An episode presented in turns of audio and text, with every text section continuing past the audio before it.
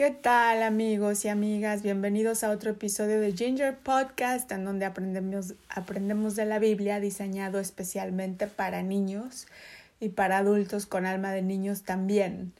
En los episodios pasados hablamos de cómo los israelitas dejaron Egipto, querían salir porque estaban sometidos a trabajos arduos y los trataban mal y cómo Dios, que es muy fiel, envió las plagas al faraón de, Egipto para que los dejara salir. Y ahora ya estamos en el Éxodo, que es eh, la continuación de la historia de la salida de Egipto. Sabemos que Moisés es el líder de toda esta trayectoria del pueblo de Dios en la que sale de Egipto y van hacia la tierra que Dios le prometió a Moisés. Y Dios siempre cumple sus promesas.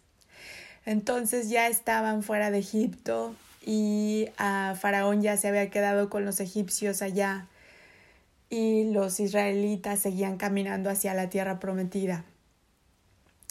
Pero llegaron a Dios, Dios habló con Moisés y le dijo que iba a endurecer el corazón del faraón todavía para que los persiguiera más y se iba a glorificar en esa victoria.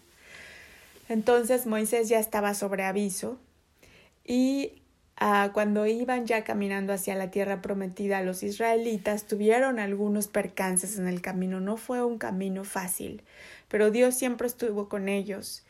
Y Em, en Éxodo 14, en el verso 11, los israelitas están quejando de que por qué tuvieron que salir de Egipto, porque ahora el camino es todavía más penoso.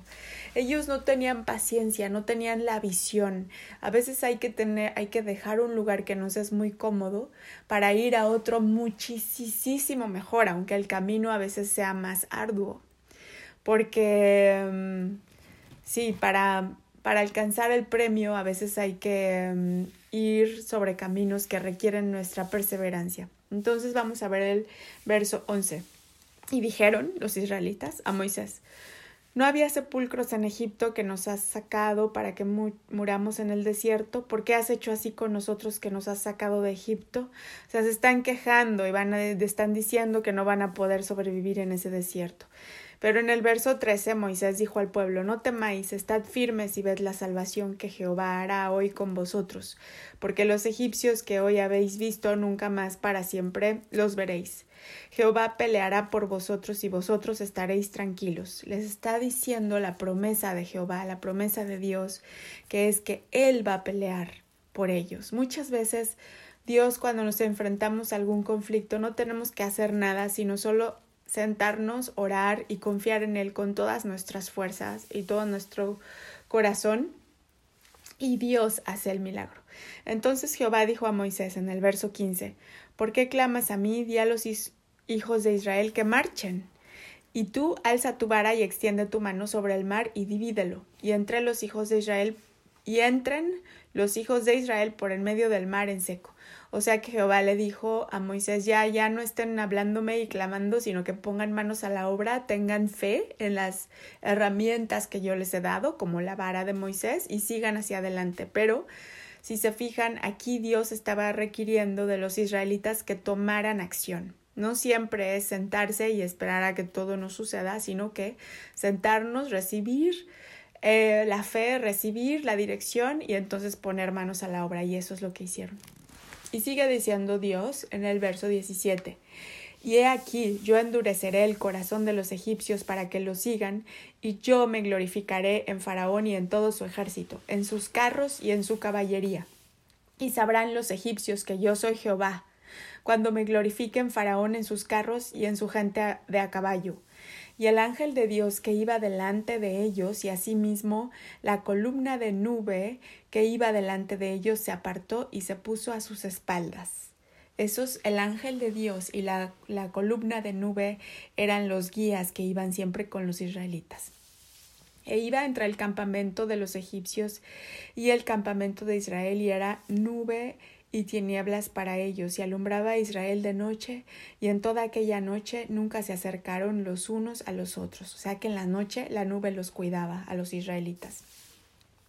Y en el verso 21, y extendió Moisés su mano sobre el mar, e hizo Jehová que el mar se retirase por recio viento oriental toda aquella noche y volvió el mar en seco y las aguas quedaron divididas. Entonces los hijos de Israel entraron por en medio del mar en seco, teniendo las aguas como muro a su derecha y a su izquierda. Y siguiéndolos los egipcios entraron tras ellos hasta la mitad del mar, toda la caballería de Faraón, sus carros y su gente de a caballo. Aconteció a la vigilia de la mañana que Jehová miró el campamento de los egipcios desde la columna de fuego y nube, y trastornó el campamento de los egipcios, y quitó las ruedas de sus carros, y los trastornó gravemente. Entonces los egipcios dijeron Huyamos de delante de Israel, porque Jehová pelea por ellos contra los egipcios. Y Jehová dijo a Moisés Extiende tu mano sobre el mar, para que las aguas vuelvan sobre los egipcios y sobre sus carros y sobre su caballería. Entonces Moisés extendió su mano sobre el mar, y cuando amanecía el mar se volvió en toda su fuerza, y los egipcios, al huir, se encontraban con el mar, y Jehová derribó a los egipcios en medio del mar. Y volvieron las aguas y cubrieron los carros y la caballería y todo el ejército de Faraón que había entrado tras ellos en el mar. No quedó de ellos ni uno. Y los hijos de Israel fueron por en medio del mar en seco, teniendo las aguas por muro a su derecha y a su izquierda. Así salvó Jehová aquel día a Israel de mano de los egipcios, e Israel vio a los egipcios muertos a la orilla del mar. Y vio Israel aquel grande hecho que Jehová ejecutó contra los egipcios, y el pueblo temió a Jehová, y creyeron a Jehová y a Moisés su siervo. Aleluya. Y entonces cantaron, cantaron de alegría. ¿Entendiste lo que pasó? Pues que Dios dividió el mar. Dios le dijo a Moisés que tomara su vara y dividiera el mar rojo para que cruzaran en seco. Caminaron tan fácilmente y las aguas como muros a cada lado. Y después cuando los egipcios trataron de seguir el mismo camino, el mar se les vino encima y los acabó. Entonces Jehová cumplió su promesa, peleó por su pueblo y acabó con los enemigos de su pueblo. Entonces Jehová estuvo caminando con sus elegidos todo el tiempo. Así es Dios con sus hijos, camina con nosotros todo el tiempo porque Él es un Dios fiel él es un Dios fiel a nosotros y Él es un Dios fuerte y Él es el Rey de Reyes. Es el más poderoso, ¿ok? Entonces cuando caminamos junto a Dios no tenemos que temer nada.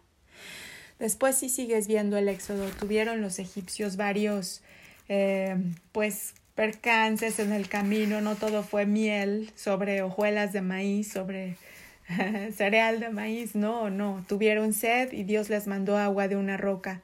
Tuvieron hambre y Dios les mandó el maná. Todo eso está en Éxodos 16 y 17. Y en Éxodos 20 llegamos a los diez mandamientos. Dios mandó a Moisés a que se subiera al monte y en ese monte le dio las tablas con los diez mandamientos. Este es un capítulo muy importante del pueblo judío en el cual Dios les da sus leyes para que sepan cómo, qué conductas llevar para estar siempre cerca de su Dios, qué conductas llevar para parecerse lo más posible a Dios. ¿Y, tú qué crees? ¿Que iban a seguir todos los mandamientos? Eran una serie de reglas que básicamente les imponían ser perfectos y hicieron su esfuerzo y hay gente, mucha gente hace su esfuerzo y hacen un gran trabajo, pero a nosotros, los hijos de Dios salvados en Cristo, a nosotros se nos dio otra salvación que va más allá de la ley. Y de esa te voy a contar más adelante cuando lleguemos al nacimiento de nuestro Salvador y Redentor Jesucristo. Dios siempre ha tenido un plan para su pueblo. Dios sabía que los mandamientos iban a ser una guía pero eh, que quizá no todo mundo los iba a poder cumplir todo el tiempo y para eso está nuestro Redentor Jesucristo. Y te lo voy a contar después cómo nos salvó con su sangre preciosísima. Entonces por hoy este es el podcast, espero que tengas un día muy hermoso y que disfrutes mucho en compañía de tu familia, de tus amigos, de tus seres queridos y que disfrutes el sol en donde quiera que estés. Dios te bendiga para siempre. Aleluya y hasta pronto.